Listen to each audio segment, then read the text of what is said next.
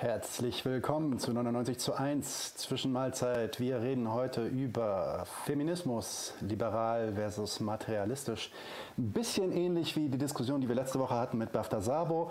Da haben wir über Antirassismus gesprochen, wollen wir heute ähm, Feminismus diskutieren und uns ähm, mit den unterschiedlichen Diskursen auseinandersetzen, äh, die es in, über den Feminismus gibt. Äh, ganz kurzer Hinweis, ich quatsch am Anfang immer so ein bisschen, damit die Leute noch eintrudeln können. Acht Leute sind schon da.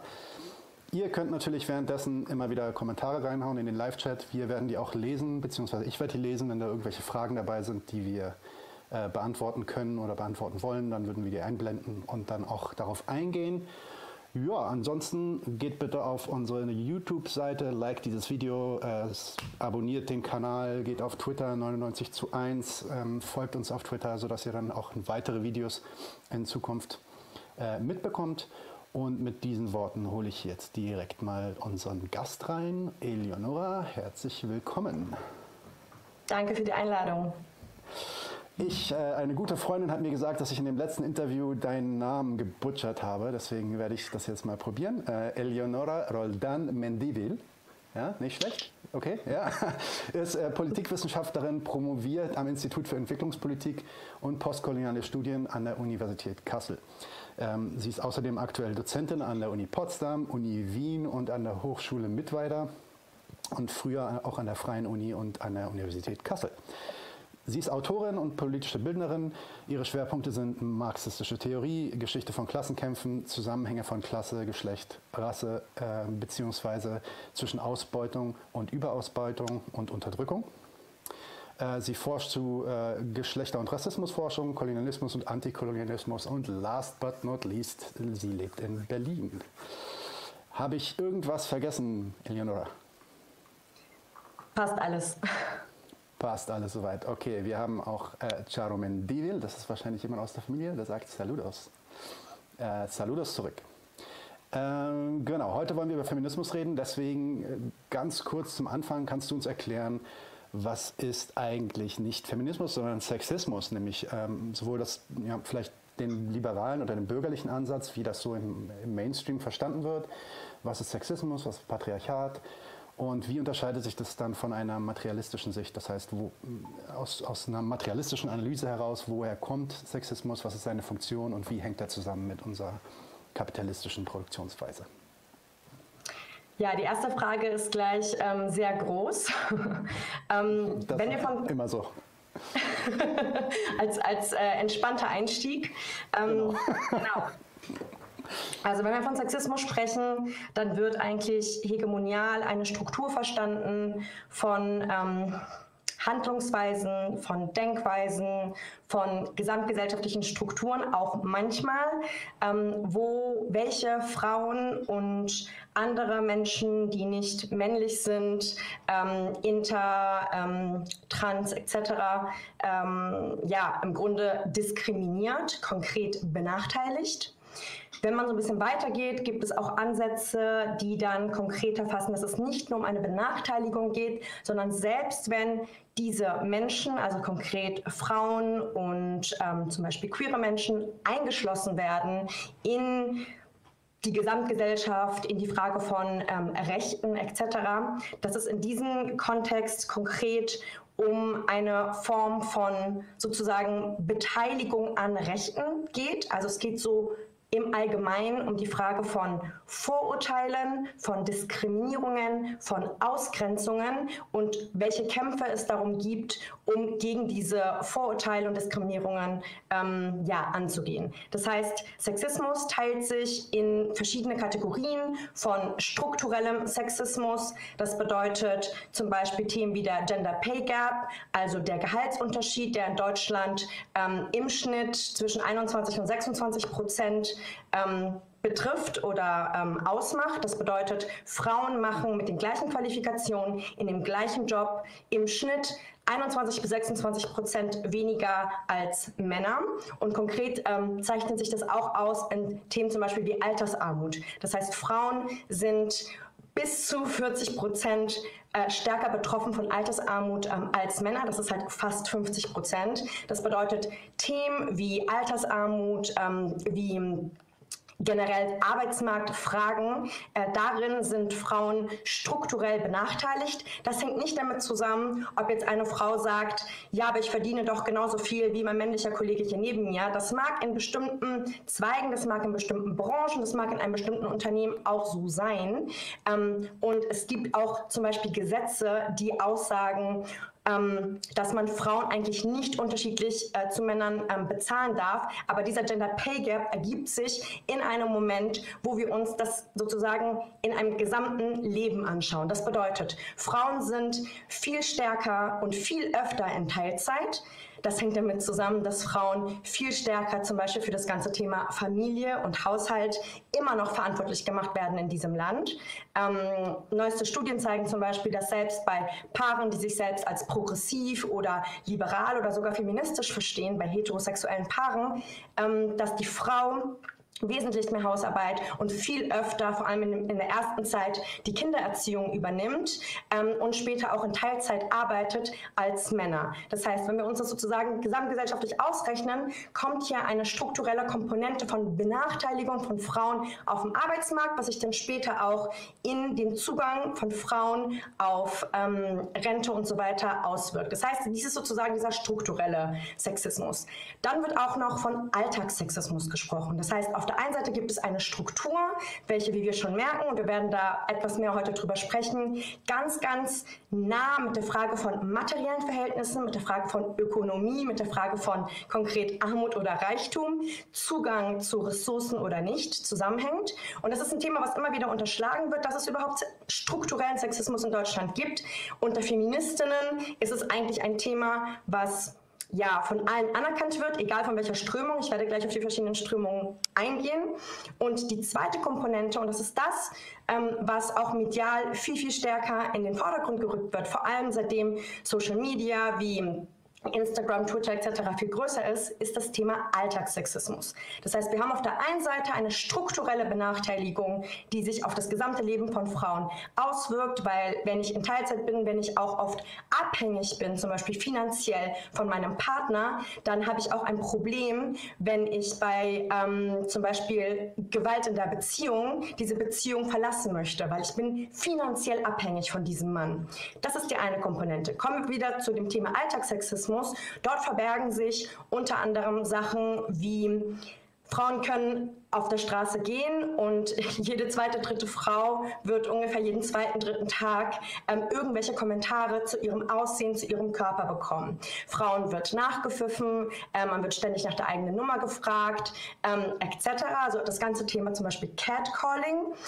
Ein weiteres Thema, was jetzt auch gerade über den Mord im UK in England ähm, an einer jungen Frau, ähm, die auf dem Weg nach Hause war, was eine massive Bewegung von ähm, vor allem jungen Menschen in, äh, in England ausgelöst hat, äh, an Empörung, ist, dass zum Beispiel Frauen ähm, ständig, wenn sie von einer Freundin nach Hause gehen und es ist irgendwie 10 Uhr oder 11 Uhr und das kann ich auf jeden Fall bestätigen, dass es eine Struktur ist, dass Frauen immer wieder sagen, hey, ruf mich an, wenn du zu Hause angekommen bist. Woher kommt das für eine Frau, auch wenn statistisch die höchste ähm, Möglichkeit, Gewalt zu erleben, vom eigenen Partner kommt. Das heißt, es ist viel wahrscheinlicher, dass ich vom eigenen Partner vergewaltigt oder geschlagen oder ermordet werde. Statistisch ist es viel wahrscheinlicher gibt es gleichzeitig diese Frage von, wenn ich irgendwo im Park abends nach Hause gehe, muss ich mir überlegen, ist das hier gerade sicher genug? Kann ich angegriffen werden? Werde ich irgendwo in ein Gebüsch gezerrt? Das heißt, von kleinst auf werden Mädchen dazu trainiert, sich bestimmt anzuziehen oder nicht anzuziehen, bestimmt den Kopf gesenkt zu halten, etc. und bestimmte Orte zu meiden. Das heißt, auch in unserer hochentwickelten westlichen Welt haben wir eine Struktur von sowohl strukturellem Sexismus auf der einen Seite, welcher, ähm, auch wenn er über das Antidiskriminierungsgesetz Frauen sollen nicht benachteiligt werden, trotzdem virulent ist und konstant sozusagen auf weibliche Körper einwirkt. Ähm, Und wir haben auch diese, was damit ganz nah zusammenhängt, die, die ganze Form von Alltagssexismen, die sich ja auch dadurch speisen, dass wenn Frauen zum Beispiel viel mehr Angriffsfläche sein können auf einer ökonomischen Basis, dann sind sie auch viel mehr Angriffsfläche auf so einer täglichen ideologischen Basis. Das heißt, Frauen müssen von Männern jeglichen Alters, jeglicher Hintergründe ständig immer wieder daran erinnert werden, dass sie weniger wert sind. Catcalling und diese ganzen Sachen, die im Alltag passieren, funktionieren, um Frauen in einem konstanten Situation, so würde ich es bezeichnen, des Terrors zu lassen und damit Frauen wissen, okay, das ist mein Platz. Ich kann froh sein, dass ich überhaupt in Teilzeit arbeite. Ich kann froh sein, dass ich überhaupt mein Geld verdiene. Also halte ich die Klappe, wenn solche Sachen passieren. Diese Analysen ähm, teilen, wie gesagt, von sozialistischen Feministinnen zu bürgerlichen Feministinnen eigentlich relativ viele. Dort, wo es im Grunde jetzt die Unterscheidungen gibt, da wird es ein bisschen ähm, spicy, da wird es ein bisschen interessanter.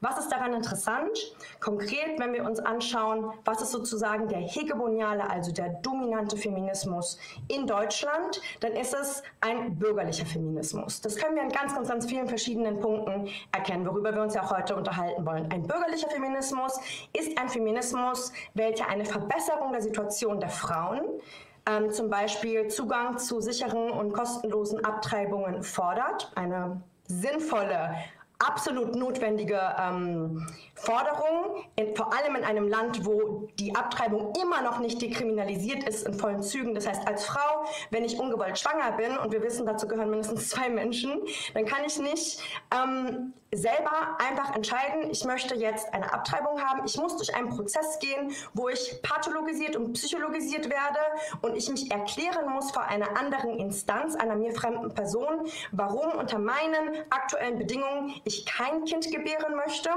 Und ähm, wenn wir uns gerade das, den ländlichen Raum angucken, wo primär religiöse Sozialverbände diese Frauen diese Gutachten ausstellen, so haben wir hier ganz, ganz viele Probleme in diesem Land, dass selbst so grundlegende Rechte halt nicht dekriminalisiert wurden. Wenn also dieser bürgerliche Feminismus zum Beispiel dies fordert, was wir ja auch als sozialistische Feministinnen fordern, ähm, dann wird das zwar auf der einen Seite gefordert, wie gesagt, mehr Rechte sinnvolle Forderung. Jedoch wird nicht die Struktur, die überhaupt dazu führt, dass der Körper der Frau äh, in einer Biopolitik von Reproduktion der Arbeitskräfte von morgen benutzt wird, ja, diese Analyse wird komplett ausgeklammert, weil ein, das, was sozusagen die Grundlage davon ist, dass Abtreibungen so schwer durchzuführen sind und in den meisten Ländern der Welt bis heute kriminalisiert sind oder wie in El Salvador Frauen en masse ins Gefängnis gehen, selbst wenn sie eine Fehlgeburt haben, ja, ähm, funktioniert halt nur, wenn wir, und da kommen wir sozusagen in unserer Kritik als sozialistische Feministinnen, als materialistische Feministinnen rein, wenn wir auch ein Verständnis davon haben, wie die Klassenverhältnisse in einer Gewordenheit überhaupt solche Gesetze nötig gemacht werden, dass Körper von Frauen, vor allem die Körper von arbeitenden Frauen, die die nächste Generation von Arbeitern produzieren sollen, die denn hier ausgebeutet werden, ähm, dass das sozusagen in, in einem Verhältnis steht. Das heißt, bürgerliche Feministinnen kämpfen für mehr Rechte, hinterfragen aber nicht die grundlegende, dem dieser Struktur sozusagen hinterlegenen Ordnung von einer, und da erkläre ich auch schon sozusagen, was der Ansatz von uns als materialistische Feministinnen, als sozialistische Feministinnen ist, dass wir diese ganzen Strukturen, diese Kämpfe, diese Ausgrenzungen ähm, immer wieder im Rahmen der Produktionsverhältnisse verstehen. Das heißt, ein sozialistischer Feminismus, wie in Clara Zetkin, wie in Rosa Luxemburg, aber auch wie ihn verschiedenste Frauen im globalen Süden auch immer wieder vorangetrieben haben, schwarze Frauen, indigene Frauen etc., besagt, dass wir uns immer wieder auf der Basis der Produktionsverhältnisse angucken müssen, in welchem Moment entwickelt sich welche Form von Biopolitik, welche Form von reproduktiver Politik, welche Form von Ausschluss, aber auch Einschluss von Frauen. Weil zum Beispiel, wenn bürgerliche Feministinnen, auch historisch zum Beispiel im 19. Jahrhundert, darüber gesprochen haben, dass sie Zugang zum Arbeitsmarkt haben möchten, etc., so war das für die allermeisten Frauen in den Gesellschaften, wo das gefordert wurde, wie in Deutschland, ähm, eine brutale Realität.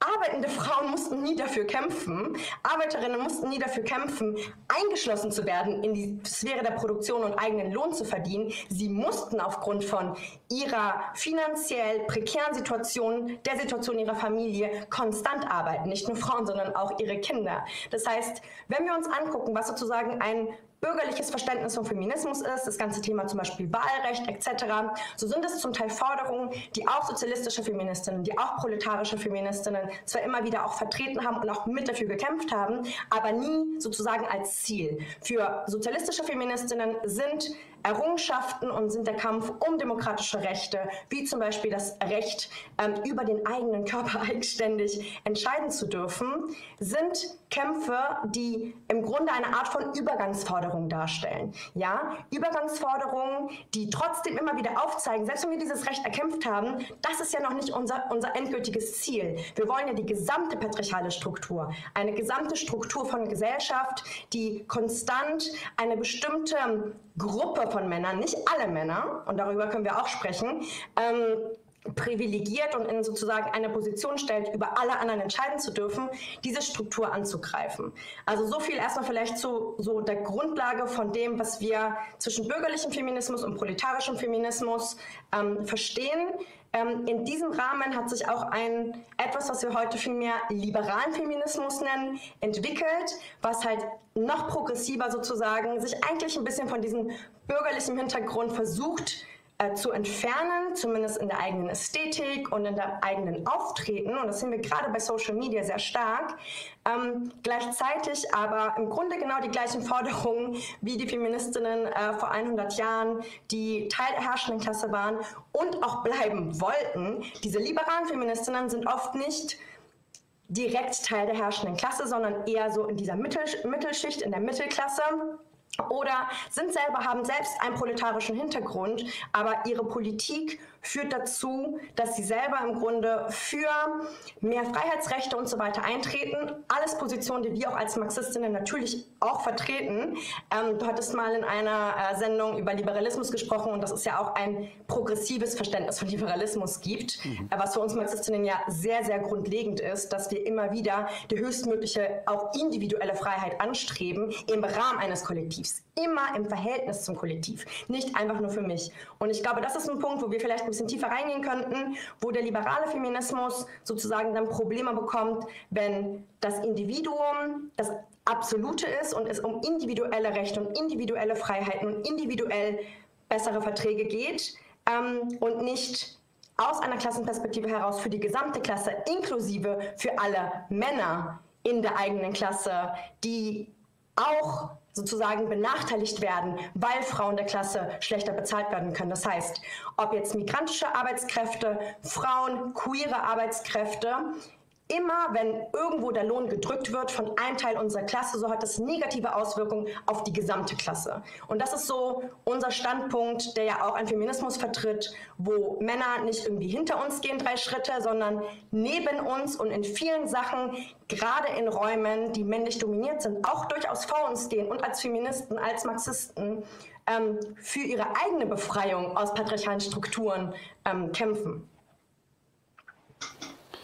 Okay, wow, super, Eleonora. Du hast jetzt einige Fragen schon äh, vorweggenommen. Ähm, ich würde trotzdem aber nochmal zwei Schritte zurückgehen auf zwei Sachen, die du gesagt hast. Die erste Sache, die, äh, die mir kam, wo du, wo du so ein bisschen über die Funktion eigentlich von, von Sexismus gesprochen hast und warum der eigentlich existiert. Also du hast davon geredet, ähm, dass äh, Sexismus, wie er, wie er funktioniert, im Endeffekt der Reproduktion der Arbeitskraft dient. Kannst du das ein bisschen ausführen? Was meinst du damit? Ich glaube, nicht alle sind mit diesem Term ähm, wahrscheinlich, äh, ja, äh, alle kennen diesen Term, glaube ich nicht. Ähm, und dann sagtest du am Ende eine Sache, die auch extrem wichtig ist, glaube ich, aber die wahrscheinlich auch erstmal noch nicht so sofort erschließlich ist, nämlich die Idee, dass wenn eine Gruppe in unserer Klasse weniger Geld verdient, strukturell weniger Geld verdient oder weniger entlohnt wird, dann leidet die ganze Klasse darunter. Warum ist das der Fall? Also das ist ja erstmal, erstmal bin ich ja als Mann eigentlich relativ happy, wenn ich mehr verdiene als, als du als Frau, weil ähm, ich, ich bin doch damit ganz gut weg, oder? Ähm, ja, das sind zwei wichtige Punkte. Also erstmal, wenn ich über ähm, soziale Reproduktion spreche, dann meine ich im Grunde dass wir in einer Klassengesellschaft wie der kapitalistischen, in der wir aktuell leben, ähm, dass in einer Klassengesellschaft ja auf der einen Seite die Arbeitskraft dazu dient, als Grundlage, um überhaupt den Mehrwert zu generieren, welcher dann den Profit, also den Reichtum sozusagen der herrschenden Klasse ausmacht. Das heißt, diese Situation, die wir als Marxistinnen Ausbeutung nennen, dieses Stehlen dieses Mehrwerts der Arbeit, ähm, versuchen wir zu verstehen in einem Rahmen, was halt die Produktionsverhältnisse ausmacht. Die Produktionsverhältnisse sind also die gesellschaftlichen Verhältnisse, in denen wir existieren und in einer kapitalistischen Gesellschaft dreht sich alles um Kapitalmaximierung und wir müssen uns das vorstellen wie so ein Kreislauf, wie eine Zirkulation, wie Marx sagt, ähm, wo genau diese, ähm, diese Produktion sich immer wieder sozusagen in diesem Kreislauf reproduziert um diesen Produktionsprozess, also den Prozess des Generierens von Reichtum überhaupt reproduzieren zu können, muss die menschliche Arbeitskraft, das heißt die Arbeitskraft Arbeiterinnen und Arbeiter, die real diesen Reichtum generieren. Sie sind diejenigen. Ihre Arbeitskraft ist das, was überhaupt diesen Mehrwert schafft, was aus einem sozusagen aus einem Rohstoff den mit Wert füllt und ein, sozusagen einen Mehrwert dann auch dadurch halt kreieren kann, weil etwas Neues, was dann als Produkt auf dem Arbeitsmarkt verkauft werden kann, zu einem natürlich viel höheren Wert dann. Also diese Wertanreicherung kommt aus der wahre Arbeitskraft, die wir als Arbeiterinnen und Arbeiter dem hinzufügen. Aber wir als Arbeiterinnen und Arbeiter müssen uns ja selber reproduzieren. Das heißt, wir müssen ja irgendwie unsere Arbeitskraft erneuern, jeden Tag erneut. Das bedeutet, dass unter Reproduktion aus meinem Verständnis und dieses ähm, ist stark angelehnt an die soziale Reproduktionstheorie von Titi Bhattacharya und anderen, die sich wiederum auf Lise Vogel bezieht und so weiter. Also eine ganze Tradition von marxistischen Feministinnen, die zu diesem Thema arbeiten. Ähm, diese soziale Reproduktion, diese eigene Reproduktion der, der, der wahre Arbeitskraft, diese beinhaltet, dass ich essen muss, dass ich mich ähm, irgendwie waschen muss, dass ich, ähm, dass meine Kleidung ähm, sauber sein muss. Das heißt, ich muss immer wieder meine Kleidung waschen. Ähm, das bedeutet aber auch ähm, emotionale Arbeit. Das bedeutet, wenn ich nach Hause komme vom Job, dass mir da jemand zuhört, dass ich irgendwie gerade traurig bin und keinen Bock auf meinen Chef habe und von meinen Sorgen erzählen kann und mich auch psychisch sozusagen regenerieren kann. Diese ganzen Fragen, also das, was passiert, zwischen klassisch Fabrik und Zuhause, sozusagen dieser, dieser Kreislauf, was passiert dort ähm, dazwischen? Das ist sozusagen die soziale Reproduktion, das ist die Reproduktion der wahren Arbeitskraft. Und wie gesagt, ähm, sind Frauen sowohl historisch als auch aktuell immer noch in absoluter Mehrheit in allen möglichen, seien das heterosexuelle Beziehungen oder auch linken Wohnprojekten etc. Ähm, oder linken WGs, klassisches Beispiel, ähm, immer noch mehrheitlich ähm, haben sozusagen diesen Gesamtüberblick über alles, was ähm, Ordnung, Putzen, ähm, wer kocht eigentlich, wer kauft ein, aber auch was diese emotionale Reproduktionsarbeit angeht. Das heißt, immer wieder die eigenen, den eigenen Partner oder Geschwister etc. immer wieder aufzubauen, damit diese jeden Tag erneut ähm, als Arbeiterinnen und Arbeiter als Teil der Arbeiterklasse wieder zu ihrem Job gehen können. Das heißt, dieser ganze Prozess der sozialen Reproduktion ist ein zentraler Prozess und ist eine zentrale Kategorie, um überhaupt das Thema Frauenunterdrückung, um das Thema Sexismus in einer kapitalistischen Gesellschaft gut verstehen zu können. Ähm, ich würde zu deiner zweiten Frage übergehen, ähm, und zwar die Frage von, okay, eigentlich haben doch Männer haben es doch eigentlich gut in einer patriarchal strukturierten Gesellschaft oder weiße Deutsche haben es doch eigentlich gut, auch wenn ein paar Asylantenheime in Brand gesteckt werden. Warum sollten sie sich für irgendwelche Asylanten einsetzen, dass diese einen gleichen Zugang zum Arbeitsmarkt haben, dass die auch noch mit denen konkurrieren dürfen? Ähm, cisgeschlechtliche Menschen, also Menschen, die nicht trans sind, die sich in der Geschlecht, was ihnen bei der Geburt zugewiesen wurde, ähm, von Ärztinnen meistens, es läuft meistens über halt die Geschlechtsorgane ähm, und sich auch in ihrem Leben dann in diesem Geschlecht zu Hause fühlen. Ähm, haben doch eigentlich, es kann ihnen doch egal sein, weil sie haben ja nichts davon, dass Transmenschen strukturell unterdrückt werden, etc. Also es gibt hier so verschiedene ähm, hierarchische sozusagen soziale Kategorien und das ist mir ganz wichtig zu sagen, es sind soziale Kategorien. Wenn ich auch von Frau und Mann spreche, spreche ich nicht von sowas wie das ist einfach ein vorgesellschaftliches biologisches Ding, sondern das sind immer wieder Kategorien, die entwickelt wurden, die in verschiedenen Gesellschaften auch unterschiedlich funktionieren.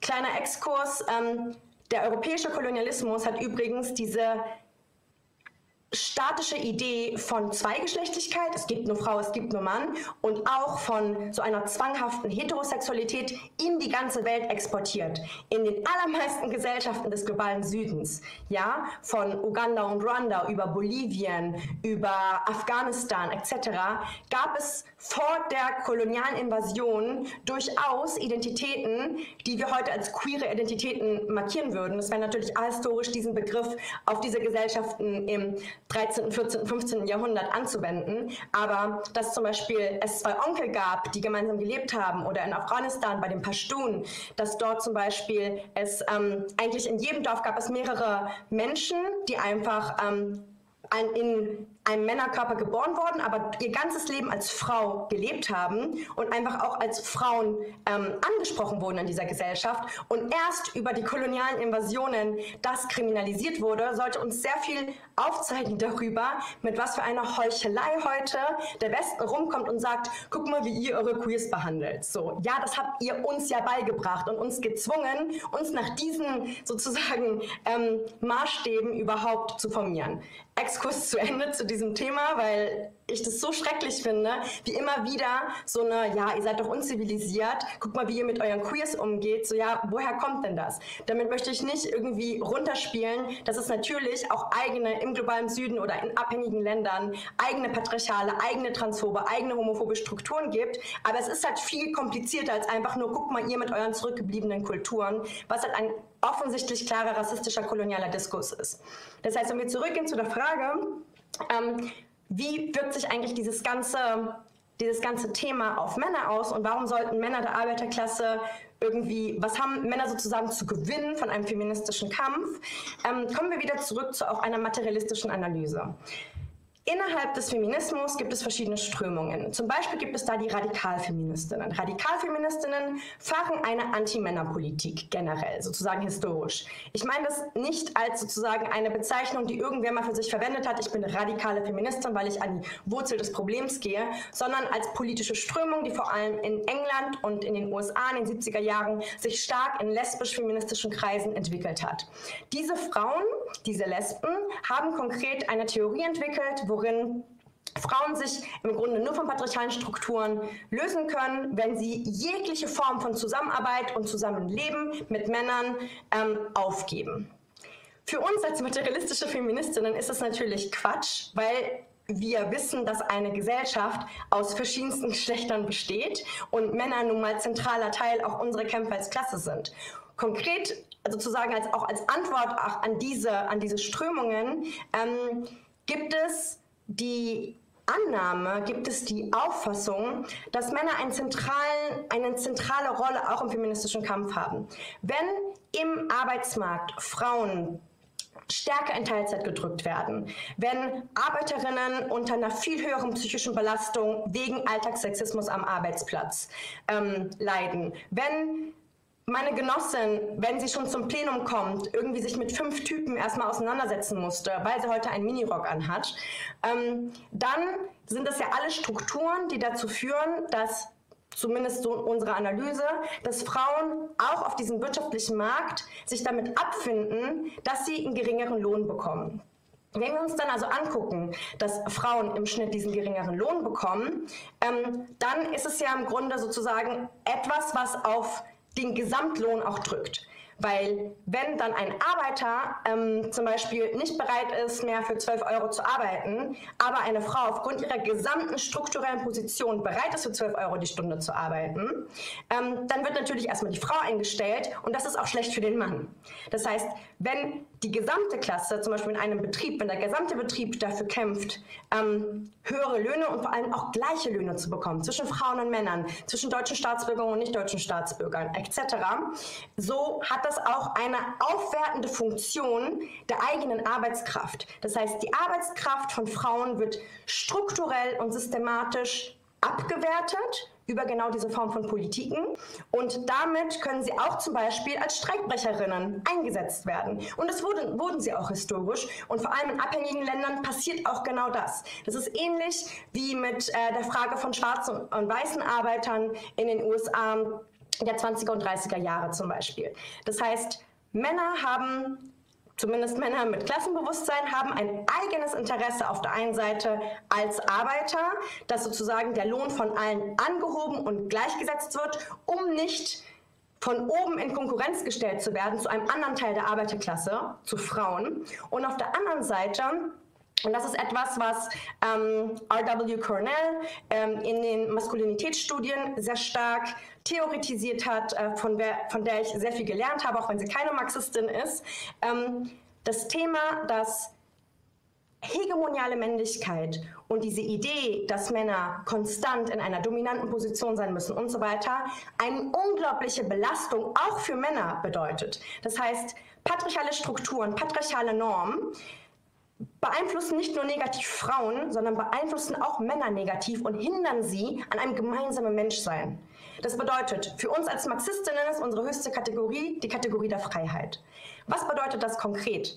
wenn wir als Gesellschaft für Befreiung uns einsetzen, wenn wir uns organisieren, um zum Beispiel gegen patriarchale Strukturen innerhalb einer kapitalistischen Logik anzugehen, so haben Männer von diesem Kampf um Befreiung mindestens genauso viel und haben eine eigene, so zumindest meine These, eine eigene Subjektivität und müssen auch ein eigenes Interesse entwickeln, um zu sehen, dass nur wenn ich mich gegen patriarchale Strukturen auflehne, nur wenn ich mich gegen Strukturen auflehne, die mich höherwertig machen als meine Schwester, die mich höherwertig machen als meine Mutter, ähm, nur dadurch kann ich mein eigenes Menschsein, kann ich zu meinem vollen Potenzial meines Menschseins kommen. Und das ist, glaube ich, ein Thema, was in der Linken extrem wenig diskutiert wird und was ich viel häufiger diskutiert haben würde, weil meine Erfahrung ist, dass und da werden wir auch noch so zum Thema Identitätspolitik drauf zu sprechen kommen, aber dass es überhaupt nicht so ist, dass man in politischen Räumen ist und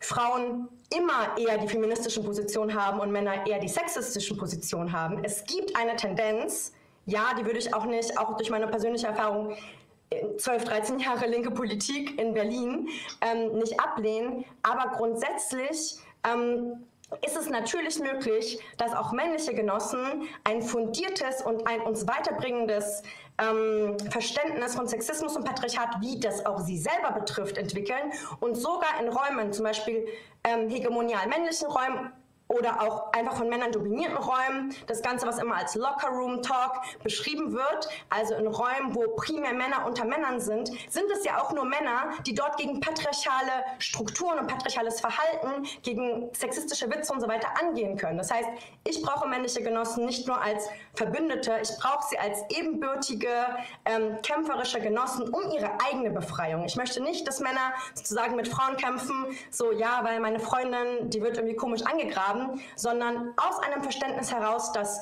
unsere gemeinsame Befreiung als Klasse miteinander zusammenhängt und dass auch nur Männer sich aus dieser Struktur von einer patriarchalen Männlichkeit befreien können, wenn sie diesen Kampf angehen. Und das würde ich mir wünschen.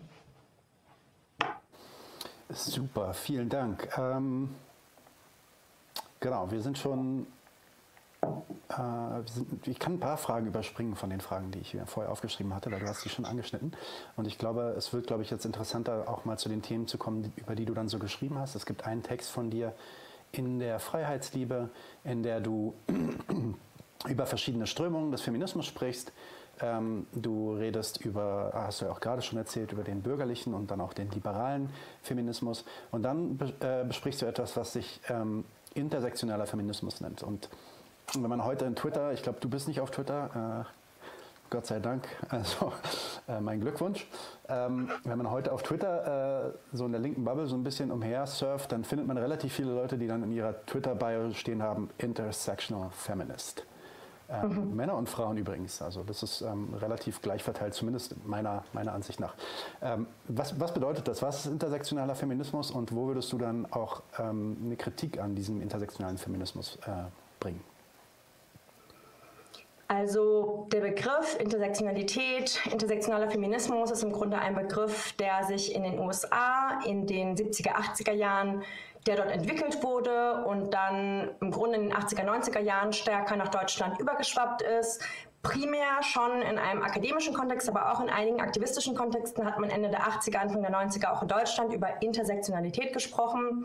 Ähm, Konkret das Combahee River ähm, Collective hat ein Kollektiv von ähm, schwarzen lesbischen Frauen, die sich selbst Sozialistinnen genannt haben, hat 1977 im Grunde ein Statement geschrieben, ähm, links von einer eigentlich so linksliberalen ähm, schwarzen Frauenorganisation, welche versucht haben, ihre Erfahrungen als schwarze lesbische Frauen in einer linken Bewegung der USA 1977 aufzugreifen und Kritiken zu formulieren wie ihre eigene Lebenserfahrung sozusagen viel besser und durch andere Konzepte beleuchtet werden könnte. Hier ist sozusagen schon so eine der Grundlagen von dem, was dann in den 70er Jahren als ähm, so Startpunkt gesehen wurde. Was natürlich nicht heißt, dass es davor nicht schon sehr viele aus diversen Strömungen Diskussionen dazu gab, wie wir eigentlich das Zusammenwirken und das Verhältnis von Unterdrückungsformen, von ähm, Ausbeutungsformen etc. verstehen können.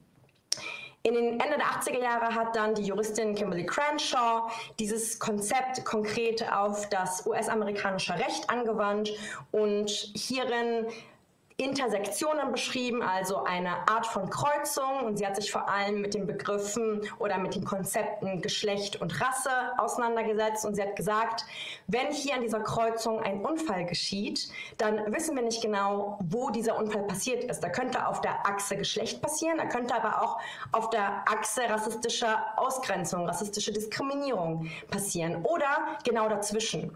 Und für sie war es wichtig, ähm, nicht mehr von doppelter, dreifacher, vierfacher Unterdrückung zu sprechen, sondern wirklich dieses diese Intersektion, dieses Zusammenwirken und Ineinandergreifen von Geschlecht und Rasse als Konzepte ähm, zu definieren und ähm, ja, aufzuzeigen.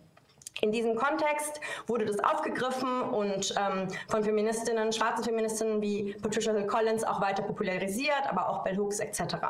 Das heißt, wenn wir uns dann angucken, wie diese Rezeption auch dann hier in Deutschland stattfindet, geht es schon in diesem Original sozusagen, in diesen Grundlagentexten, aber auch darüber hinaus in der Rezeption, in der deutschsprachigen Debatte, geht es immer wieder um Fragen von, wie greifen eigentlich diese verschiedenen Intersektionen ineinander, wie verstehen wir dies, die verschiedenen Unterdrückungsformen zueinander. In diesen Texten kommt Klasse zwar immer wieder vor, und äh, das Combahee River Collective hat sich auch selbst als sozialistisch verstanden. Gleichzeitig wird Klasse nirgendwo konkret definiert. Und das ist eines der Probleme mit der Frage von Intersektionalität. Das heißt, als Marxistinnen sagen wir natürlich, ja, wir müssen diese zentralen Kategorien in unserer Gesellschaft analysieren. Und ich glaube, dass die Intersektionalitätstheorie auch ähm, das, genau das halt auch pushen wollte. Das aber, was der Rückschlag daraus ist, aus meiner Perspektive zumindest, aus einer marxistischen Perspektive, ist, dass Klasse zu einer weiteren Form von Unterdrückung verkommen ist, verschleiert wird. Ähm, für uns ist ähm, Klasse etwas, was funktional sehr grundlegend anders als Kategorien wie Geschlecht oder Rasse funktioniert. Und den Artikel, den du gerade benannt hast in der Freiheitsliebe, ähm, den habe ich mit ähm, Ramsis ähm, Kilani und Nargis Nassimi zusammen geschrieben. Shoutouts an euch beide, ähm, weil das, was ich jetzt hier so ein bisschen vorstelle, auch unsere gemeinsamen Diskussionen und Gedanken sind und es natürlich immer ein kollektiver Prozess ist, um zu den möglichst radikalsten Kritiken in der heutigen Gesellschaft zu kommen. Das heißt, das, was wir dort ausgearbeitet haben, ist die Frage von, wie funktioniert eigentlich Klasse in dieser Intersektionalitätstheorie? Für uns als Marxistinnen ist Klasse ja nicht nur einfach eine Unterdrückung, die sich über Klassismus, also über die Ausgrenzung, weil ich gerade keine Nike-Schuhe anhabe, etc., oder weil meine Eltern Hartz IV bekommen, die sich nicht nur darüber erklären und auch auflösen lässt. Klasse ist ein Konzept, welches zentral im Widerspruch zwischen Kapital und Arbeit ähm, fußt das bedeutet, dass wir in Klassengesellschaften nicht einfach nur von einer Unterdrückung sprechen können. Und ich habe ja davor schon so Grundlagen der marxistischen Mehrwerttheorie erklärt, sondern dass halt Klasse sich ähm, als Ausbeutung zeigt. Das heißt, im konkret ökonomischen Rahmen, dass dieser Mehrwert mir von meiner eigenen Arbeitskraft entzogen wird und ich als Produzentin eigentlich, als Person, die hier den Reichtum schafft, ähm, keinen Zugang habe, über mein Produkt, das, was ich produziert habe, mitzuentscheiden oder in irgendeiner Art und Weise zu entscheiden. Ähm, daraus erfolgt dann ja auch das, was Marx als Entfremdung bezeichnet. Ähm, dass ich gar, keine, gar keinen Bezug mehr habe zu dem, was ich dort eigentlich produziert habe. Ich funktioniere nur noch wie so eine kleine Maschine. Das gilt für die Fabrik, das gilt aber auch zum Beispiel für, den, ähm, für die akademische Arbeit, ja, wo ja auch im Grunde produziert, produziert, produziert wird ohne sich irgendeine Frage zu stellen, in welchem Verhältnis steht eigentlich das, was wir hier intellektuell produzieren, zu einer real existierenden Gesellschaft mit real existierenden Problemen, sondern man produziert des Produzierens Willens, um Professor, um Doktor, um Habilitationen zu machen etc. Ähm, und nicht in dieser organischen Verbindung zu dem, was halt die Gesellschaft bedeutet. Das heißt, wenn wir zurückgehen auf die Frage von Intersektionalität und Intersektionalitätstheorie, ist unsere Kritik daran, dass Klasse diesen fundamentalen Widerspruch in einem Ausbeutungsverhältnis beschreibt und wir aus unserer Analyse und wir beziehen uns da ähm, zurück sozusagen auf ähm, Engels, der zum Beispiel vom Ursprung des Privateigentums der Familie und des Staates geschrieben hat, ähm, schon im 19. Jahrhundert sozusagen zum Teil wesentlich weiter war als heutige liberale Feministinnen oder Twitter-Feministinnen, viele zumindest.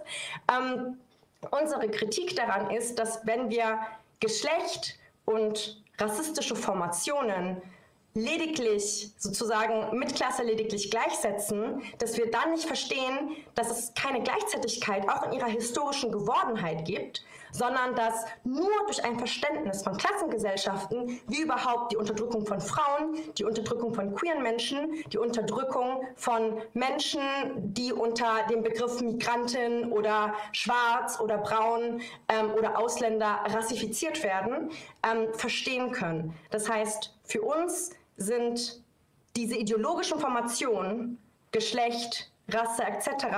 ein Produkt welche aus, einer, aus den Notwendigkeiten des Kapitals herauskommen. Das heißt, Engels beschreibt zum Beispiel sehr konkret, dass ähm, Frauen, dass sozusagen wir von patriarchalen Gesellschaften eher sprechen können, ab dem Moment, wo die Frauen kollektiv ähm, als Produzierende in einer Gemeinschaft im Rahmen vom Gemeinschaftseigentum, ähm, dass die, als die Frauen ähm, gewaltvoll sozusagen von ihrem, von ihrem Produkt getrennt wurden.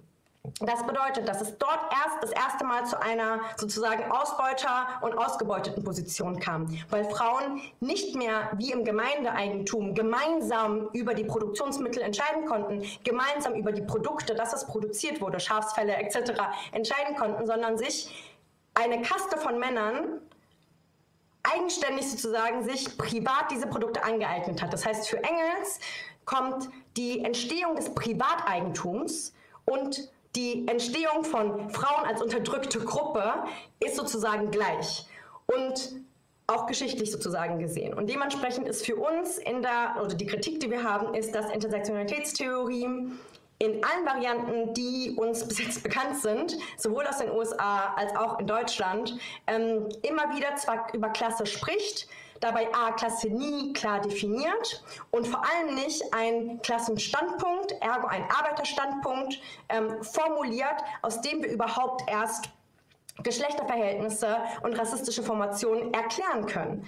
Ähm, Klasse funktioniert anders als Geschlecht und Rasse.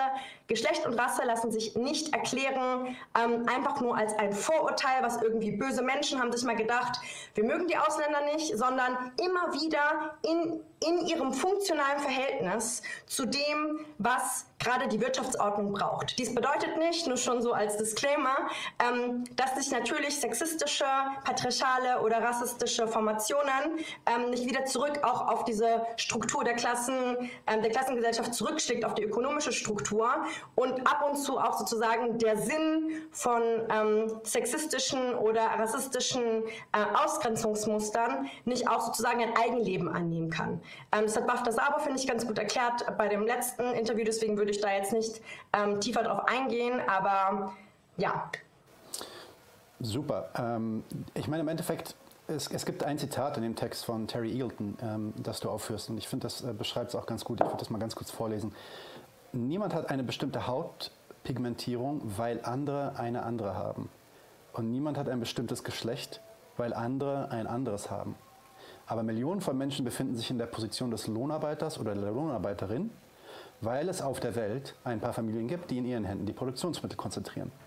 Also für mich wird hier eins klar, und das ist auch, es ist so ein bisschen so der, eigentlich der Grund, warum, warum ich immer relativ perplex reagiere, wenn, wenn diese Sachen in einen Topf geworfen werden. Klasse ist relational. Ja, Klasse ist, ist, erstmal nicht als erstes identitär, also es macht sich nicht aus an, dein, an, dein, an deiner sozialen Herkunft, an deiner Hautfarbe, an deinem Geschlecht, äh, an, an, deiner sexuellen Gesinnung, sondern es macht sich aus an der Art und Weise, wie du in, Verbindung, äh, in Beziehung stehst zu anderen Akteuren innerhalb des Produktionssystems. Und ähm, ja, genau deswegen äh, ist, ist, ist, ist, ist das dann auch immer so schwierig, äh, das zu trennen. Ich glaube allerdings, wenn, wenn, die Intersex also, wenn ich intersektionelle Feministen reden höre über Klasse und so versuche zu verstehen, was ihr Klassenbegriff ist, dann bin ich also bei 90 Prozent der Fällen, die ich mir so angeschaut habe, eigentlich immer davon überzeugt, dass ihr Klassenbegriff einfach kein marxistischer ist. Das heißt, sie gehen nicht davon aus, dass Klasse eine Relation ist, sondern für sie ist Klasse eine, auch eine identitäre Bestimmung. Ne? Also wenn du, weißt nicht, wenn du aufgewachsen bist in armen Verhältnissen, dann hast du bestimmte soziale Habitus und, und äh, Weltsichten, ähm, die, äh, die dann halt bestimmen, wie du dann auch in Zukunft unterdrückt wirst anhand dieser, ähm, äh, dieser Identitäten. Okay, aber das nur so ein bisschen obendrauf. Äh, ich guck mal, wie wir ein bisschen äh, springen, weil du hast auch wieder einige Sachen schon angesprochen. Ähm, was, mich dann, was mich dann interessiert ist, was wir in den letzten, oh, ich, ich hoffe, ihr hört gerade den Adhan, ich weiß nicht, ob ihr das mitbekommt, aber der Mäusesinn singt gerade. Ähm, äh, Islamisierung Deutschlands. Oh mein Gott, nein, aber ich bin nicht in Deutschland. Keine Sorge, Leute, alles gut. Scheiße. Ich bin in Deutschland. ähm, das war ein Scherz für alle. Ah, cancel. ähm, yo. Eine Sache, die, die mich immer wieder überrascht hat. Also ich hatte ähm, vor, war das letzte, nee, das war nicht letztes Jahr, das war, muss vor zwei Jahren gewesen sein, wo es eine 1. Mai-Demo gab. Und äh, auf der 1. Mai-Demo waren auch Palästina-Aktivisten, BDS-Aktivisten.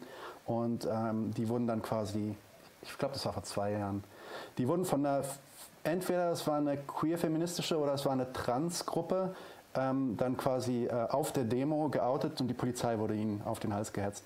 Und da war mhm. ich so, äh, da, da, war ich, da ich, also wie viele andere auf der Linken auch, also ich war da nicht der Einzige, äh, total schockiert darüber. Aber was man immer wieder merkt, in, in, vor allem in den ja, liberalen Feminismusströmungen, ist, dass diese dieser liberale Feminismus irgendwie anfällig zu sein scheint für andere Unterdrückungsformen wie Rassismus, Klassismus, Homophobie, Transphobie.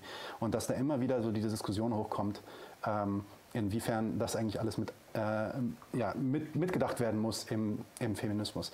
Warum glaubst du, ist das so? Warum sind die so anfällig? Ähm, oder, warum, oder sind sie überhaupt mehr anfällig oder sind sie vielleicht nur genauso anfällig wie alle anderen in der bürgerlichen Gesellschaft?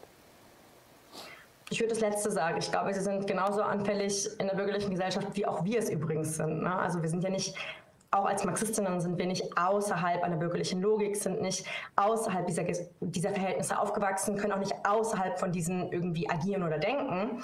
Ähm, aber es ist natürlich ein unterschiedlicher politischer Anspruch. Also ich würde sagen, definitiv ähm, gleich anfällig. Woher kommt aber überhaupt diese Tendenz? Ähm, die hängt für mich halt sehr, sehr stark damit zusammen, wie überhaupt ob es überhaupt ein Verständnis davon gibt, dass es um eine universelle Befreiung geht. Dass es im Grunde darum geht, diese Gesellschaft in ihrer Totalität zu verstehen und in ihrer Totalität auch in Frage zu stellen.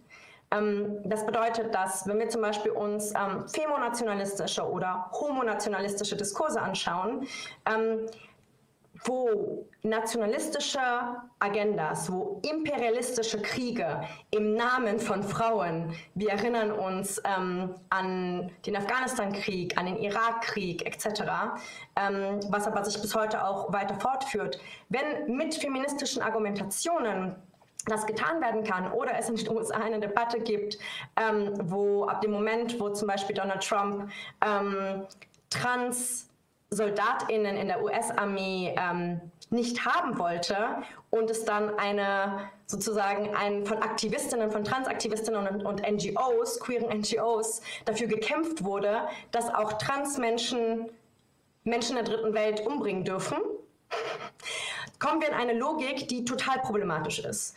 Ähm, das heißt, das, was unter Femonationalismus, also Benutzen von feministischen Argumenten, Befreiung der Frau, Emanzipation der Frauen, Integration von Migrantinnen, die ja aus so patriarchalen Kulturen kommen und so weiter. Und wir sind ja viel weiter, auch in unsere nationalen Agendas. Und das sehen wir in Deutschland sehr, sehr stark ähm, im Rahmen zum Beispiel von verschiedenen Integrationsprogrammen, wo migrantische Frauen, vor allem Asylsuchende und dann halt Frauen, die selbst Asyl schon bekommen haben, Frauen konstant in den Pflegesektor gedrängt werden, ja, wo es unglaublich viele ähm, Ausbildungsmöglichkeiten Möglichkeiten und ähm, extra Deutschkurse und noch irgendwelche Kindergelder gibt, wenn die Frauen in die Altenpflege gehen, in die Pflege von behinderten Menschen, in, ähm, als Erzieherinnen sich ausbilden lassen. Zum Teil Frauen, die Ingenieurinnen sind, die irgendwie hohe akademische Abschlüsse ähm, in Syrien oder Palästina etc.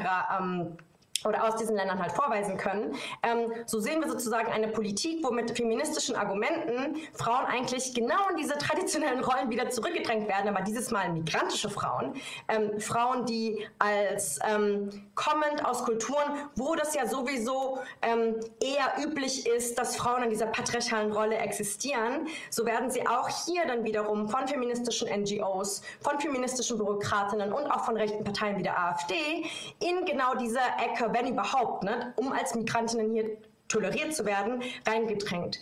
Ähm, homonationalistische Argumente wiederum tun im Grunde genau das Gleiche, aber mit einer queeren Logik. Und in diesem Kontext, ähm, also warum es so anfällig ist, ist, glaube ich, ganz, ganz, ganz stark, weil wenn wir keine Perspektive haben, dass meine Befreiung, zum Beispiel als weiße Transperson, mit der Befreiung auch von einer cis nicht weißen Person aus Afghanistan, die gerade in irgendeinem asylsuchenden Lager vor sich hin vegetiert, zusammenhängt.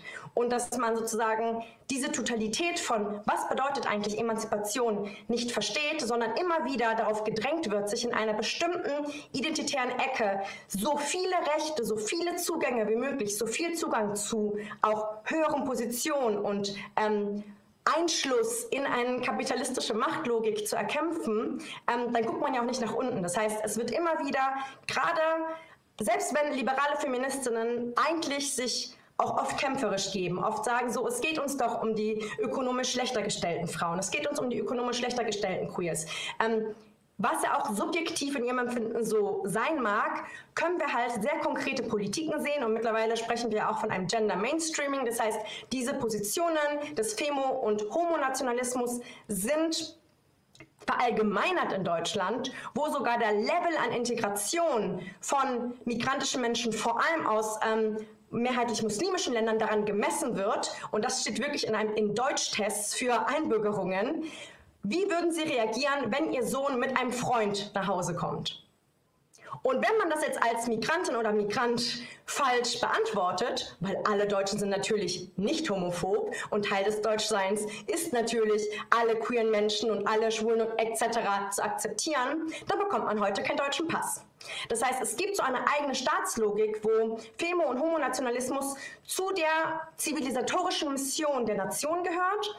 Und wenn sich ähm, queere Aktivistinnen, queer-feministische Aktivistinnen, feministische Aktivistinnen genau diesen, diesen gleichen Bildern bedienen und nicht für eine Befreiung von allen, von jeder Form von Ausbeutung und Unterdrückung einsetzen, again, nicht diese Totalität verstehen, die uns ja nicht beigebracht wird. Ja, wir lernen ja von klein auf eigentlich immer in so ganz kleinen Kategorien zu denken und noch schlimmer durch die neoliberale Universität werden wir auch total ähm, kaputt gemacht wirklich. Also in unserem Denken würde ich als Dozentin, als Unidozentin auch sagen, ähm, dass wir immer nur in diesen kleineren Strukturen denken sollen. Höchstens spricht man dann noch über sowas wie demokratische Werte, was oft aber so ein Code ist für Status Quo. Demokratische Werte bedeutet eigentlich immer, bitte stell nicht das, was wir jetzt schon hier alles gemacht haben, in Frage. Das heißt, ich glaube, auch Linke und innerhalb der Linken auch Marxistinnen sind für diese einseitigen Analysen ähm, anfällig. Ähm, wenn zum Beispiel ähm, die Arbeiterklasse gegen irgendwie antirassistische Kämpfe und Einschluss von ähm, auf allen Ebenen mit den gleichen ähm, mit den gleichen Möglichkeiten von geflüchteten Menschen zum Beispiel auf dem Arbeitsmarkt, ähm, wenn es darum geht etc gibt es durchaus auch Linke und Marxistinnen, die genau diese Totalität nicht verstehen. Und das hängt damit zusammen, wie zurückgeblieben wir sind als politische Linke in unseren Analysen von dem, was auch Dialektik, also was diese dieses in Beziehung setzen von diesen ganzen Themen bedeutet. Wir haben sozusagen einen Tunnelblick, entweder der ist Klasse, Klasse, Klasse, Klasse oder ist Antirassismus, Antirassismus, Antirassismus oder er ist Feminismus, Feminismus, Feminismus. Das, was wir aus einem feministisch, antikolonialen, antirassistischen Marxismus heraus vorschlagen, ist genau dieses in Beziehung setzen zu fördern, um überhaupt Kämpfe der gesamten Klasse mit all ihren queeren, feministisch, weiblich, männlich, mit all den Identitäten und allen Positionen, die es gibt, A, zu erreichen. Und aus unserer Perspektive, nur wenn wir alle erreichen, können wir überhaupt die Macht aufbauen, die Gegenmacht, die wir brauchen, um die kapitalistischen Verhältnisse grundlegend in Frage zu stellen. Ähm, genau, vielleicht erstmal so viel dazu. Ja, ich glaube, damit hast du auch eine Frage beantwortet direkt von dem Herbert Richter, der fragt, äh, wo siehst du in der aktuellen Klassenkampflage Anknüpfungspunkte, um reale Verbindungen dieser Gleichzeitigkeit von Ausbeutung und Unterdrückung zu schaffen? Das ist ja ein bisschen das, was du auch gerade schon angesprochen hast. Ähm, willst du dazu noch was sagen oder äh, gehen wir weiter im Text? Nee, ich kann dazu noch mal kurz was sagen. Also ich glaube, dass es halt wichtig ist zu verstehen, dass ähm, Klassenkämpfe von unten nicht nur in den Betrieben stattfinden und nicht nur auf einer ähm, bürokratisierten gewerkschaftlichen Ebene.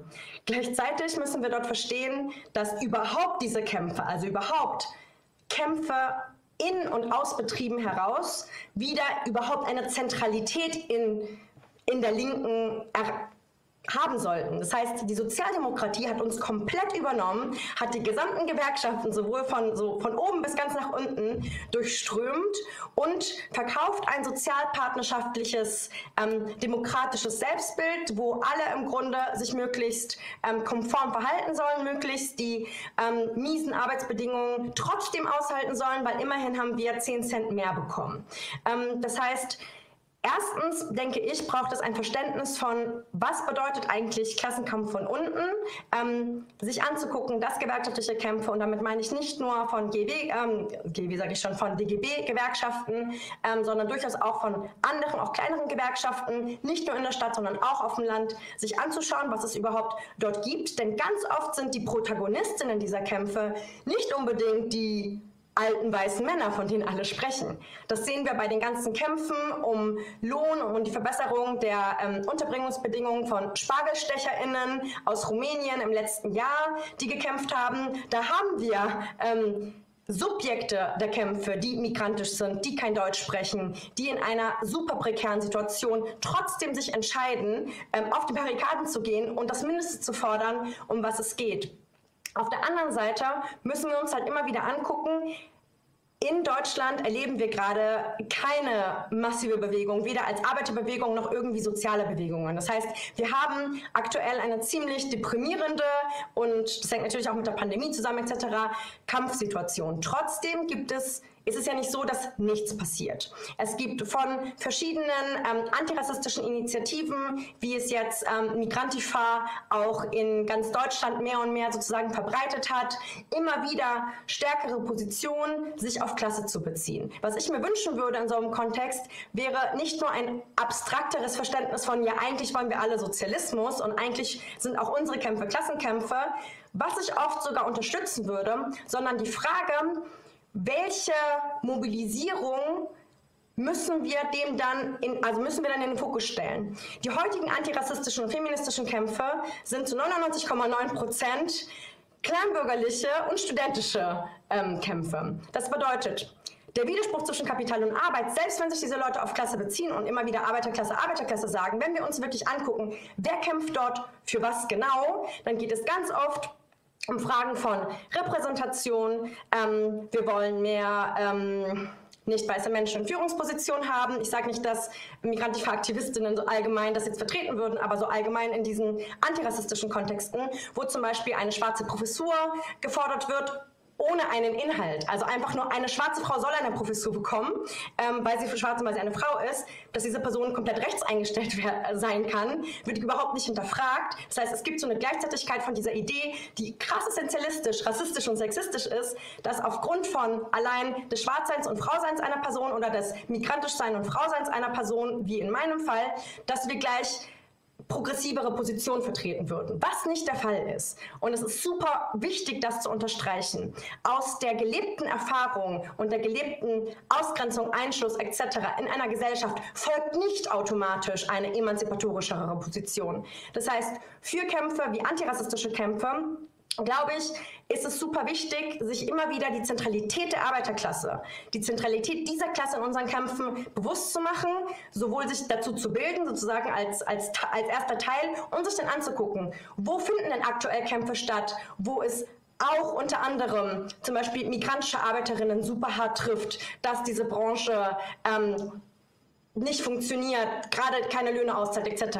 In welchen Kämpfen gibt es eigentlich gerade eine hohe Anzahl von Frauen, die aus ihrem Job gedrängt werden etc. Und wir sehen das gerade in der Pandemie und wenn wir uns die Pflege angucken, vor allem das ganze Thema Krankenhäuser, aber auch private Pflege, was ganz, ganz wenig nur immer wieder angesprochen wird, wovon wirklich ein Riesenanteil, vor allem von osteuropäischen Frauen übernommen wird und zwar zu absoluten Dumpinglöhnen. Ja, also das ist wirklich richtig unterirdisch, was dort passiert in der privaten Altenpflege zum Beispiel.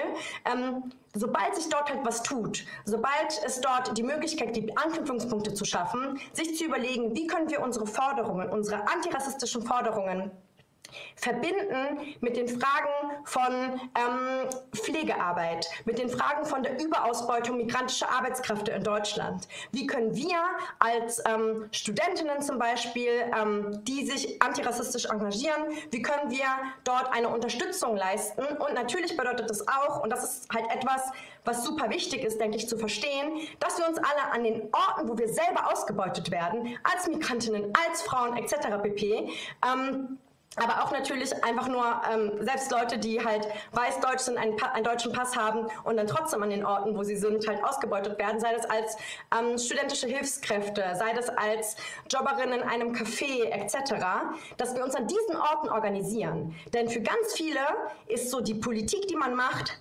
außerhalb des Betriebs, außerhalb meines Ortes, wo ich ausgebeutet werde, sei das irgendwie in der ganzen Frage von Miet, äh, Mieten, sei das in der feministischen Bewegung etc. Und ich sage nicht, engagier dich nicht feministisch, engagier dich nicht ähm, gegen, äh, gegen diese, diese ganzen, diesen ganzen Mietenwahnsinn, den wir gerade erleben in Berlin ganz stark. Ähm, Natürlich engagier dich dort, aber gleichzeitig ist deine Rolle auch, ähm, und ich glaube, das ist halt auch ein zentraler Punkt, sich auch zu verstehen als Teil der Ausgebeutet, nicht nur in meiner Identität als Frau etc., sondern in dem Betrieb, in dem ich bin, werde ich ja jeden Tag ausgebeutet. Sich dort zu organisieren, dort Betriebsräte, Personalräte etc. zu gründen, ist super unabdingbar. Und das bedeutet natürlich auch, schlussendlich die Frage der Gewerkschaften wieder ins Zentrum zu rücken. Ähm, die Bürokraten in den Gewerkschaften herauszufordern und aus der Basis heraus Kämpfe zu entwickeln, die zum Beispiel die GEW, Verdi etc. Ähm, fordern und auch zwingen über unsere eigene Bewegung antirassistische, feministische, transfreundliche, homofreundliche Politik auf einer Bundesebene erfahrbar und möglich zu machen, ohne den Druck von uns als Basis, wenn wir uns einfach nur sozusagen als außerhalb unserer Position als Arbeiterin organisieren, denke ich, wird es nur zu einer Spirale führen von dem, was Identitätspolitik im Grunde auch geschafft hat. Also einer sozusagen Atomisierung magst du das sagen, als Monade, als einzelne Monade, Atomisierung unserer Kämpfe. Und ich existiere zwar in meinem, in meinem Mietskampf als kämpferische Mieterin, aber in meinem Ausbildungsplatz oder in meinem ähm, Arbeitsplatz ähm, halte ich genau diesen ähm, sozialdemokratischen Sozialvertrag komplett aufrecht und sage überhaupt gar nichts, wenn etwas am Arbeitsplatz passiert. Ich glaube, da müssen wir ausbrechen und, und, und uns wieder verstehen als Teil einer Klasse. Das heißt nicht nur als eine so, ich bin Teil der Arbeiterklasse, sondern, und das bedeutet, dass damit einhergeht, dass wir ein, eine historische Position haben, eine historisch auch einmalige Position, um zur grundlegenden Veränderung dieses gesamten Systems halt mit beizutragen. Und diese Subjektposition, die sich nicht nur mit Kämpfen irgendwo anders, die Zapatistas und Rojava und die sind ja total äh, unhierarchisch und so weiter, du wirst hier ausgebeutet. Deine Ausbeutung findet hier statt, deine Unterdrückung findet hier statt. Wir können nur aus einer Kraft heraus, aus unserer eigenen Organisierung, weil wir verstehen, dass wir hier sozusagen im Herzen des Imperiums Kämpfe anführen müssen, können wir uns auch nur viel, viel stärker mit all den anderen Bewegungen, die es auf der Welt gibt, auch solidarisieren. Das heißt, ein Internationalismus, der nicht nur in Worten existiert, sondern der materielle Veränderungen beinhalten kann, bedeutet es primär und zuallererst, sich hier zu organisieren in den Strukturen, die uns ausbeuten, die uns knechten, etc. Und ich glaube, dass diese, also für mich was, was so sehr offensichtlich ist, ähm, ist nicht etwas, was wir auch in linken Kreisen oft lernen. Ich habe selber super lange ähm, super starke Identitätspolitik mit vorangetrieben und diejenigen äh, von auch die Menschen, die gerade zuschauen und zuhören und mich auch noch aus anderen Kontexten von vor acht Jahren oder vor zehn Jahren kennen, ähm, werden sich auch durchaus erinnern. Ähm, wir sind ja selber Produkt von einer Gesellschaft und von einer Linken, die durch ihre verschiedene Formen des Scheiterns einfach immer wieder sich irgendwie neue und andere partikulare Subjekte gesucht hat. Ähm, aber ich existiere nicht nur in dieser Partikularität und Nadim existiert nicht nur in dieser Partik Partikularität. Wir sind Teil einer Totalität und es gibt wesentlich mehr, was uns als Menschen der Arbeiterklasse, ob queer, ob weiblich, ob migrantisch etc., ähm, vereint, mit uns sozusagen untereinander, als uns mit den Kapitalistinnen vereint. Egal, ob diese migrantisch sind, egal, ob Politiker Cem Özdemir heißen, etc. Diese repräsentieren uns nicht und die machen auch nicht in unserem Sinne eine Politik, die sinnvoll ist. Also lasst euch davon wirklich nicht blenden. Nur weil irgendwo eine Frau ist, nur weil irgendwo ein migrantisches Gesicht ist, bedeutet das noch lange nicht, dass das Programm, was diese Menschen vertreten, ein Programm in unserem Interesse ist. Außer hier bei 99 zu 1, da ist das so. Ja. ähm, ich äh, wollte eigentlich noch zwei andere Fragen stellen, aber wir sind jetzt auch schon ein bisschen weiter in der Zeit. Ich habe aber noch eine letzte Frage, um das quasi, um, um diesen ja, ähm, genialen Punkt, den du gerade ausgeführt hast, das quasi noch einen Schritt weiter zu treiben. Und es gibt auch eine Frage aus dem Chat, die geht so ein bisschen in die Richtung. Ich versuche die mal in meinen Worten zu formulieren. Und zwar einfach nur anekdotisch. Ich, war, ich saß mal in einer Firma, ähm, im Management-Team von einer Firma. Ich war selber kein Manager, aber ich war Teil dieses Teams. Und ähm, dort kam die Diskussion auf, inwiefern sollten wir Frauen ähm, äh, einen anderen Vertrag anbieten, sobald sie bei uns in der Firma anfangen, weil unsere Erfahrung ist in dieser Firma gewesen, junge Frauen, das, sind, das war ein Startup, das waren relativ junge Frauen, die immer dazu kamen, 25 bis 30 Jahre alt, und, und die wurden dann irgendwann schwanger und dann fielen sie ein, zwei Jahre aus. Ja? Und, und hier, ist halt der, hier ist halt der Punkt, wo ich dann auch meistens wo ich meistens gedanklich nicht mehr weiterkomme, beziehungsweise bei dem Feminismus auch immer wieder nachfrage, was ist die Theorie, die jetzt dahinter steht? Was ist eure Theory of Change, die dahinter steht? Weil aus kapitalistischer Sicht, und das muss man sich einfach auf der Zunge zergehen lassen, aus kapitalistischer Sicht ist nichts falsch daran, ja, wir lassen wir mal die Moral raus, sondern einfach die, die, die reine kapitalistische Sicht auf den Produktionsprozess. Es ist nichts falsch daran, einer Frau zum Beispiel weniger Geld zu zahlen, weil es gibt ein höheres Risiko, dass sie ausfällt auf, auf Basis der Reproduktion, äh, also der, ihrer Schwangerschaft und der Kinder, die sie kriegen kann. Ne? Und dann als Unternehmer rechne ich das, die haben, teilweise haben die so wirklich Modelle, also hatten wir damals nicht, aber es gibt andere Firmen, große Firmen, VW und so, die haben dann so Excel-Tabellen, wo die dann reinhauen, okay, wie alt ist die jetzt, wie viele Kinder hat die schon, ah, noch gar keine Kinder, hat die, ist die irgendwie mit einem Mann unterwegs oder nicht? Und wenn ja, dann kriegt ihr halt ein bisschen weniger angeboten. Das ist, das ist eine kapitalistische Ratio, die so auch 100% Sinn macht und die werdet ihr auch nicht aus dem kapitalistischen System rausprügeln können. Und für mich ist dann die Frage, äh, okay, what's next? Wir haben jetzt dann äh, Gender Pay Gap jetzt zum Beispiel auf der Agenda. Glaubt ihr wirklich, dass wir in der Lage sind, den Gender Pay Gap, und ich, sorry, ich rede nicht dich an, ne? ich meine jetzt generell diesen, diese liberalen Feministen, glaubt ihr wirklich, wir sind in der Lage, den Gender Pay Gap zu schließen? Und wenn nicht, äh, was kommt danach? Und, und wie siehst du das? Also für mich, für mich ich würde jetzt gerne, äh, ich hätte ja gerne, dass du ein bisschen darüber redest, wie wir diese ganze Diskussion, die wir gerade hatten, dann im Endeffekt in so ein revolutionäres Moment bringen, wo wir tatsächlich das System in Frage stellen und nicht nur verschiedene Kämpfe versuchen irgendwie gemeinsam zu verbinden. Natürlich, ich glaube, das ist alles richtig und wichtig, aber wie kommt dann der nächste Schritt, dass sich das entwickelt zu die Klasse für sich? Ja? Ja, das ist eine sehr große Frage, die wir, ähm, also die ich jetzt nicht als Individuum irgendwie beantworten kann. Du hast noch zwei Minuten. Äh, okay, in zwei Minuten, hier kommt eine Revolutionsthese. Let's go. Genau. Ähm, genau, also ich denke, dass es halt äh, wichtig ist, sozusagen auf der einen Seite sich Taktiken anzuschauen und auf der anderen Seite sich ein politisch-strategisches Programm zu geben. Der Unterschied daran ist, dass Taktiken sowas wie Übergangsforderungen beinhalten. Natürlich sind wir für die größtmöglichen ähm, Rechte von Transmenschen, von LGBTQI-Menschen insgesamt, äh, von Frauen ähm, etc. Natürlich kämpfen wir für die verschiedensten ähm, Einschlüsse von asylsuchenden Menschen ähm, in ihrem Asylprozess, welcher sich Jahre hinziehen kann, ähm, in den Arbeitsmarkt zu gleichen Rechten. Wir wollen das Asylsystem abschaffen und so weiter.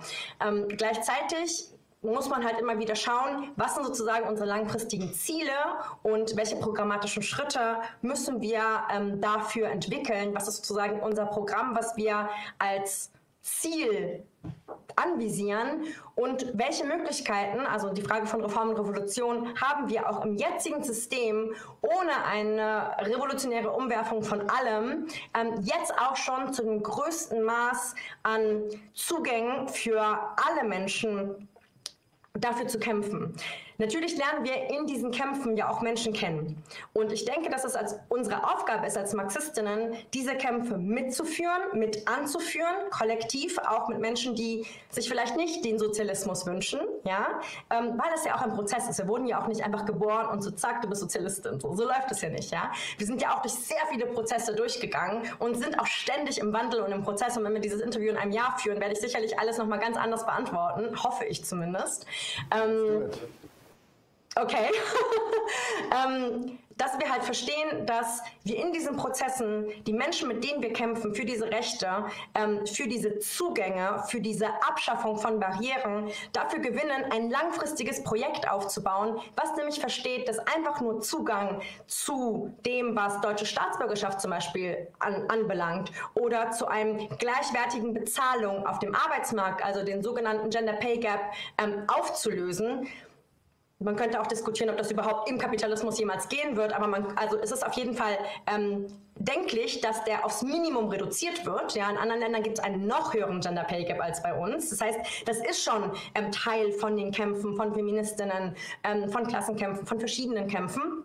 Ähm, und ich denke, dass wir in diesen Kämpfen Menschen treffen und immer wieder erklären müssen, dass auch wenn wir für jetzt und hier, wir müssen im Heute für materielle Verbesserungen für alle Teile unserer Klasse, für die Möglichkeit, dass Frauen überleben und nicht clandestinen Abtreibungen wie auf dem, in der Mehrheit der Welt äh, dem nachgehen müssen, ja, ähm, dass wir, selbst wenn wir dafür kämpfen, wir nicht zu einer kompletten Befreiung als Frauen, als migrantische Menschen, als Menschen mit Fluchterfahrung etc. Ähm, kommen werden, wenn wir nicht diese langfristigen Ziele von überhaupt die gesamte Struktur, die zum Beispiel im Rahmen von dem Grenzregime überhaupt staatsnationale Grenzen erst ermöglicht. Ja, die waren ja nicht schon immer da, sondern die sind, haben ja sich erst entwickelt ähm, im Mittelalter, Spätmittelalter. Also die, die Nation sozusagen als Konzept ist ja ein sehr modernes Konzept. Die haben sich erst entwickelt, weil Handelsrouten ähm, wirklich sozusagen ähm, geschützt werden mussten und weil diese ganzen Fürstentümer in ihrer kleinen Zerrissenheit und so weiter nicht eine gute Grundlage waren für das, was sich dann auf der Basis des Kolonialismus, auf der Basis vom Genozid und absolut brutaler Mehrausbeutung ähm, von Menschen in damals kolonisierten und heute immer noch halbkolonialen Ländern, dass das, was darauf basiert, sozusagen nicht in Frage gestellt werden kann, wenn wir einfach nur für eine Inklusion, für einen Einschluss einer kleinen Minderheit von uns in einige Strukturen kämpfen. Das heißt, wenn wir über Grenzregime sprechen, wenn wir über verschiedenen Zugang ähm, und Abschaffung von sowas wie Alltagsdiskriminierung, Alltagssexismus etc. sprechen, was alles, was wir als Marxistinnen befürworten und was wir natürlich sinnvoll finden, ist es aber immer nur Teil von einer sozusagen von, von einem Übergangsprogramm hin zu dem, was wir wirklich als Sozialistinnen als ähm, alle Verhältnisse, die uns selber knechten, diese um, umzustürzen, ähm, überhaupt diskutieren. Das heißt, es braucht immer eine langfristige Perspektive von einer Gesellschaft, die wir auch noch nie erlebt haben. Also um das nochmal ganz klar zu sagen, ähm, den Sozialismus, den für den ich stehe oder den ich mir wünsche oder für den ich kämpfe, in allen Bereichen, ähm, in denen ich existiere, ist nicht ein Stalinismus, ist nicht eine Sowjetunion, ist nicht Kuba, ist nicht Venezuela, falls da irgendwelche ähm, Ideen aufkommen sollten, sondern so wie sozusagen ein emanzipatorischer Sozialismus, der für den das Individuum nicht irgendwie sowas ist, was wir mit Füßen treten, sondern halt die individuelle Freiheit, eines der höchsten Güter ist, welches sich nur in der Kollektivität überhaupt erst realisieren kann, überhaupt erst wirklich real umgesetzt werden kann. Ähm, diesen Sozialismus hat es auch noch nie gegeben. Das heißt, wir sehen, dass, wenn wir uns die russische Revolution angucken und so weiter, in den ersten Jahren sehr viele unglaublich progressive ähm, Gesetze, Verordnungen, kulturelle Veränderungen, ja, von freie Liebe über Dekriminalisierung von Homosexualität, ähm, die ersten ähm, Operationen, ähm, geschlechtsangleichenden Operationen für Transmenschen wurden in der Sowjetunion, in der frühen Sowjetunion um, umgesetzt. Ähm, diese ganze, dieses ganze revolutionäre Potenzial, was wir vor allem in diesen ersten Jahren sehen, ähm, aber auch aus verschiedensten anderen sozusagen progressiven Strömungen, ähm, in antikolonialen Kontexten, aus verschiedenen Frauenbewegungen etc., das alles zusammenzufassen und zu gucken, was ist unsere Situation 2021 in Deutschland? Welche Art von Programm brauchen wir und welche Art von Übergangsforderung brauchen wir, um eine Bewegung zu werden? Weil aktuell führen wir als vier, fünf Intellektuelle eine Diskussion, die sich natürlich verallgemeinern muss. Ähm, uns geht es nicht darum, einfach nur mit Studenten zu reden, sondern uns geht es um real materielle Veränderungen für das Leben der absoluten Mehrheit der Menschen in dieser Gesellschaft, der Arbeiterklasse. Exzellent, vielen, vielen Dank. Ähm, es gibt ein paar Fragen. Leute, ich ich weiß, hier steht eine Frage, sollten wir Revolution anstreben oder sollten wir lieber Evolution? Äh, dann gibt es eine andere Frage, ähm, was, was ist die Rolle der Partei in der Revolution? Das, ist, das sind alles wichtige Themen, aber ich glaube, da schweifen wir ein bisschen zu sehr ab. Das sollten wir vielleicht auch ein andermal machen, weil ein bisschen Zeitconstraints ist. Ähm, versprochen, das werden wir bei 99 zu 1 demnächst ansprechen und vielleicht sogar auch mal mit Eleonora zusammen, weil die hat da bestimmt auch ziemlich viel Meinung und Wissen zu.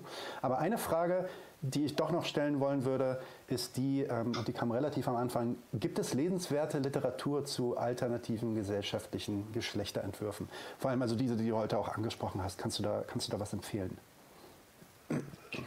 Also es gibt ziemlich viel Literatur, welche sich aus einer revolutionären Perspektive, aus einer marxistischen Perspektive mit diesem ganzen, mit der ganzen Frage von patriarchalen Strukturen, von Produktion, Reproduktion, der Rolle von Frauen, mit ähm, der äh, Rolle von Homosexualität oder auch queeren Identitäten auseinandersetzt. Ähm, welche primär eine Analyse vornehmen. Das heißt, das sind historische Analysen, aber auch Analysen der aktuellen Gesellschaft. Und meistens kommt am Ende so ein kleiner politischer Einschub. Und so würden wir uns das wünschen. So, so denken wir, könnte man das alternativ machen. Aber das bleibt meistens sehr unterentwickelt. Ähm, ich habe ein paar Bücher, ähm, die ich tatsächlich auch hier nebenan sozusagen liegen habe. Ähm, die meisten Bücher, ähm, die ihr finden werdet, sind Bücher, die man, wie man sieht, halt auf Englisch ähm, finden wird. Ich halte die euch einfach kurz rein und Nadim kann das nochmal später verlinken. Social Reproduction Theory ähm, von Titi Bhattacharya ähm, editiert, ist ein, für mich ein super zentrales ähm, Buch und es sind super zentrale Theorien, um zu verstehen, wie überhaupt auch die Reproduktion von der ähm, Arbeitskraft nicht nur an Fragen von Geschlecht abhängt, sondern immer stärker von Fragen auch von ähm, migrantischer weiblicher Arbeitskraft zum Beispiel. Finde ich sehr, sehr spannend. Ähm, es gibt natürlich natürlich ähm, dieses Buch von äh, Lise Vogel, was jetzt auch gerade ähm, auf Deutsch übersetzt wurde. Ein weiteres Buch, was ich gerade als Einstieg super wichtig und gut finde, ist Brot und Rosen von Andrea Datri. Ähm, in jedem dieser Bücher werdet ihr verschiedene sinnvolle Kritiken ähm, finden und es gibt sicherlich auch Punkte, wo man ähm, diskutieren muss, wo es auch Probleme mit gibt, wie in jeden sozusagen theoretischen Ausarbeitungen. Aber das hier war jetzt nur eine sehr kleine Auswahl von dem, was sozialistische Feministinnen in den letzten paar Jahren ähm, allein an Theorie ähm, entwickelt haben, um zu verstehen, auf der einen Seite, was ist der Status quo, aber auch, was sind die Perspektiven, die darüber hinausgehen können. Wie gesagt, es wird hier nur angeschnitten ähm, und ich glaube, das ist aber auch auch wichtig ist, zuallererst uns immer wieder darauf zu besinnen, zu analysieren, sozusagen, was ist unsere jetzige Situation, wie kommen wir eigentlich dahin, diese Situation zu haben, die wir jetzt gerade haben, um dann im Nachhinein, und ich glaube, das ist auch eine Frage, die sich in einer dialektischen Verbindung halt mit der Bewegung, also die lässt sich nicht einfach nur theoretisch ähm, beantworten. Das ist jetzt meine theoretische Analyse und deswegen sind das meine theoretischen Alternativen, sondern das sind Alternativen, die wir auch im Gespräch und in der Bewegung ähm, konkret in den Straßen, bei den Mietskämpfen, in unseren Betrieben etc. Ähm, diskutieren müssen und immer wieder zu verstehen, dass wir natürlich als Produkte dieser Gesellschaft auch immer krass limitiert sind, überhaupt so weit von über Alternativen nachzudenken, ähm, dass wir also davon bin ich zumindest überzeugt, erst auch in, in revolutionären Prozessen neue Antworten finden werden, die wir jetzt noch gar nicht haben. Das heißt, ähm, ich gehe schon mit einem Optimismus in diese ganzen Debatten und hoffe, dass ihr das auch tut. Ähm, es gibt wesentlich mehr Literatur. Ich habe selber auch einige Artikel online geschrieben.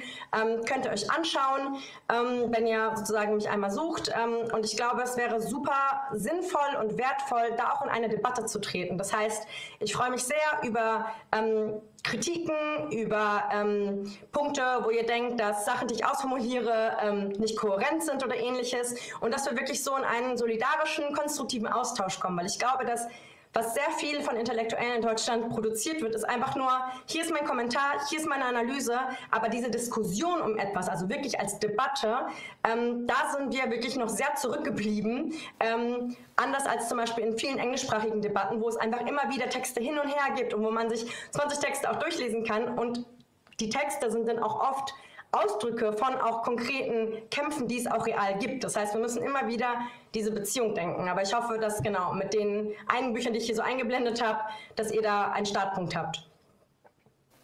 Ja, ich auf jeden Fall. Also ich werde die, werd die auch nochmal verlinken ähm, in den Chat. Äh, nicht in den Chat, sorry, in die Beschreibung von dem Video. Und vielleicht können wir ja die Diskussion sogar hier führen auf 90 zu 1. Wir hatten ja schon ein bisschen gesprochen darüber, dich öfter mal hier zu haben. Ich fände es super geil. Ich fand es auch super genial heute Abend. Du hast echt in ja, relativ kurzer Zeit super Abriss geschaffen.